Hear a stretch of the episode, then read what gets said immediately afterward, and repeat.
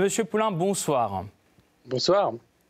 Alors pourquoi euh, tout d'abord euh, ce changement de tonalité de la part euh, du président français? Est-ce que vous pensez que cette cette rhétorique du, président est la bonne? Est-ce qu'elle va le conduire vers un conflit avec le corps diplomatique?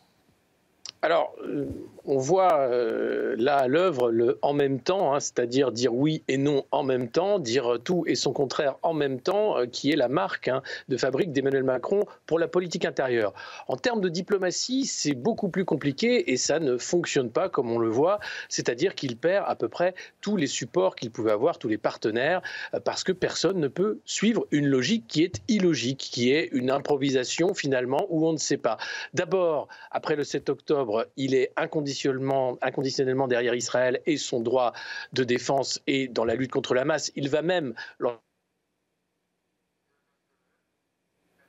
à la formation d'une coalition internationale pour lutter contre le Hamas, comme ça avait été le cas contre Daesh. Et il faut remarquer qu'à l'époque, personne n'avait relevé hein, cette idée de coalition internationale, pas même Israël. Donc déjà, euh, une, une, annonce qui avait surpris tout le monde. Et l'Élysée, déjà à l'époque, avait dû rétro-pédaler en expliquant que ce n'était pas vraiment euh, l'objectif de la diplomatie française. Ensuite, après... Euh, l'offensive euh, israélienne dans Gaza pour euh, se défendre suite euh, aux actes terroristes du Hamas du 7 octobre, Emmanuel Macron à la BBC explique que finalement il faudrait non pas une trêve humanitaire comme tous les partenaires internationaux d'Israël se sont finalement mis d'accord, mais carrément un cessez-le-feu. Et là il lâche tout le monde, y compris les alliés américains, les Allemands, et personne ne comprend pourquoi seul Emmanuel Macron vient à demander un cessez-le-feu en allant jusqu'à critiquer la politique euh, d'Israël pour aller euh, dans la bande de Gaza au plus profond avec de nombreux bombardements qui ont fait de nombreuses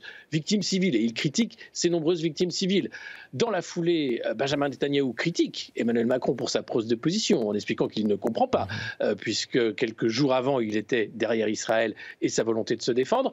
Et dimanche, eh bien, Emmanuel Macron revient finalement dans une sorte de flou pour dire que oui, Israël a absolument le droit à l'autodéfense mhm. et doit continuer de lutter contre le Hamas. Il faut savoir qu'en ce moment en France, euh, les vidéos hein, qui ont été montées par l'armée israélienne qui montrent les exactions du Hamas ont été montrées aux journalistes français et aux parlementaires français pour qu'ils voient ce qu'il s'est passé le 7 octobre, c'est-à-dire l'ampleur du massacre des, citoyens israéliens. Donc Emmanuel Macron euh, a perdu tout le monde, y compris ses ambassadeurs qui commencent à se demander quelles vont être, euh, va être leur position face à leurs interlocuteurs dans les pays où ils sont représentants de la France. Quand vous dites qu'Emmanuel Macron a perdu tout le monde, justement, est-ce que cette frustration du corps diplomatique reflète, selon vous, Alexis Poulain, une fracture plus large sur l'alignement avec Israël au sein même du gouvernement français aujourd'hui? Alors, pour le gouvernement, je ne sais pas, parce que Emmanuel Macron est quand même omnipotent du fait de la Ve République et c'est lui qui décide et qui donne le là. Le gouvernement, je pense, va s'aligner, y compris le Quai d'Orsay, malheureusement, hein, qui va rester dans un flou. Les ambassadeurs, c'est différent. C'est un corps diplomatique qui a été attaqué par euh, Emmanuel Macron, qui a voulu dissoudre hein, euh, ces corps constitués euh, pour pouvoir nommer des gens qui n'étaient pas issus de corps diplomatiques à des postes d'ambassadeurs, ce qui est inédit en France. Donc, il y a déjà une fronde de la part des ambassadeurs ambassadeurs et des diplomates qui ne comprennent pas cette politique qui va affaiblir davantage la diplomatie française et le Quai d'Orsay.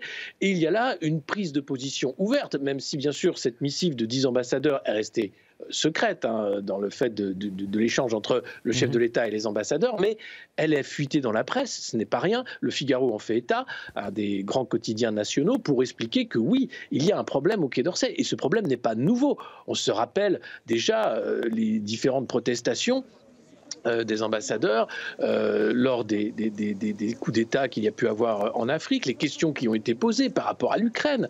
Rappelez-vous aussi le voyage d'Emmanuel Macron d'abord euh, en Russie pour rencontrer Vladimir Poutine, puis ensuite un changement total avec en plus rendre public un échange diplomatique entre les chefs d'État, ce qui était là encore quelque chose d'inédit et qui est très mal passé. Donc il y a vraiment un côté improvisation qui met à mal la diplomatie française, qui met à mal les diplomates français dans leur mission quotidienne. Et s'ils en arrivent jusqu'à l'extrémité d'écrire une, lettre collective pour dire que ça ne va pas, c'est que ça, ne va vraiment pas euh, au sein de la diplomatie française. Parmi euh, les plus critiques euh, de cette rhétorique d'Emmanuel Macron figure la direction de l'Afrique du Nord et du Moyen-Orient, la ANMO. Quels sont ses objectifs en Afrique? Qu'est-ce qu'elle fait exactement cette organisation? Ce sont euh, des pays qui euh, ont euh, été habitués à une voix singulière de la France. La France a été longtemps un pays non aligné avec une politique gaulienne pour faire en sorte que la France soit entendue par les pays arabes et ne joue pas le rôle d'arbitre, mais au moins de modérateur dans la diplomatie états-unienne et notamment au moment de la guerre froide où Russie et États-Unis avaient des intérêts et se faisaient une guerre chaude en Afrique et dans d'autres points. La France était euh, la voix du milieu est très entendue et très attendue par les pays arabes, notamment parce que la France a été le pays de la Déclaration des droits de l'homme et parce qu'elle tenait à l'indépendance. Après la guerre d'Algérie, évidemment, il y avait toute une politique d'aider les peuples à l'indépendance, même si, évidemment, on a, on a vu hein, euh, la France-Afrique, les restes coloniaux, finalement, euh, du passé impérial de la France et colonial de la France. Donc, il y avait une sorte de non-alignement qui était attendu par les pays arabes, notamment d'Afrique du Nord et les pays africains africain et qui a disparu depuis quelques années. Hein. Ce n'est pas le fait d'Emmanuel Macron, mais on peut remonter euh, au moment de la présidence de Nicolas Sarkozy avec la guerre en Libye, par exemple, qui a surpris beaucoup. Euh, pourquoi attaquer Muammar Kadhafi à ce moment-là et pourquoi la France en tête de, liste hein, pour cette attaque euh, Et depuis, il y a un alignement à la fois sur les visées stratégiques de l'OTAN, mais aussi sur les visées stratégiques de Washington dans la région, au point où d'ailleurs la France va se retirer du Niger dans un claquement de doigts, alors que les États-Unis euh, vont garder leur base stratégique euh, au niveau, euh, au niveau du Niger pour notamment les drones et, le déploiement. Mmh. Donc il y a là une perte d'influence terrible et une question sur mais que fait la France aujourd'hui et où est passée la voix singulière de la France dans la diplomatie internationale et en Afrique. Surtout, l'image de la France sur ce continent s'est déjà bien dégradée depuis plusieurs années.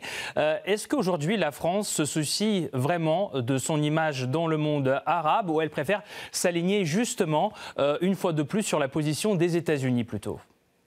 Je crois que si Emmanuel Macron a fait ses déclarations à la BBC et qu'il est revenu sur l'idée d'un cessez-le-feu, c'est pour donner quand même un peu de gage euh, aux pays arabes et dire qu'il n'oublie pas euh, la voix singulière de la France et parce que la France aussi est dans une position singulière du fait de son passé colonial avec euh, de nombreux descendants hein, de, de, familles d'Afrique du Nord, maghrébines, qui vivent aujourd'hui en France et qui sont citoyens français.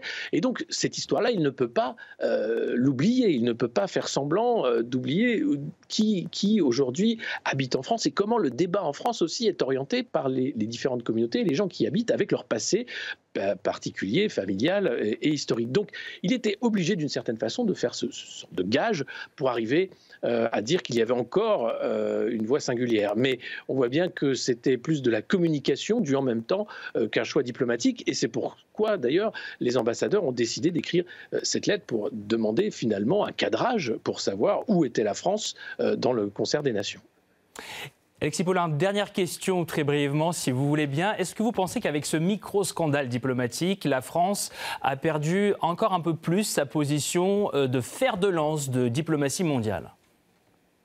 Oui, sans doute. Euh, on a vu que de toute façon, la, voix française était euh, inaudible, euh, que ce soit sur la crise ukrainienne ou très vite d'autres acteurs internationaux comme la Turquie ou l'Inde ou la Chine ont, pris le dessus.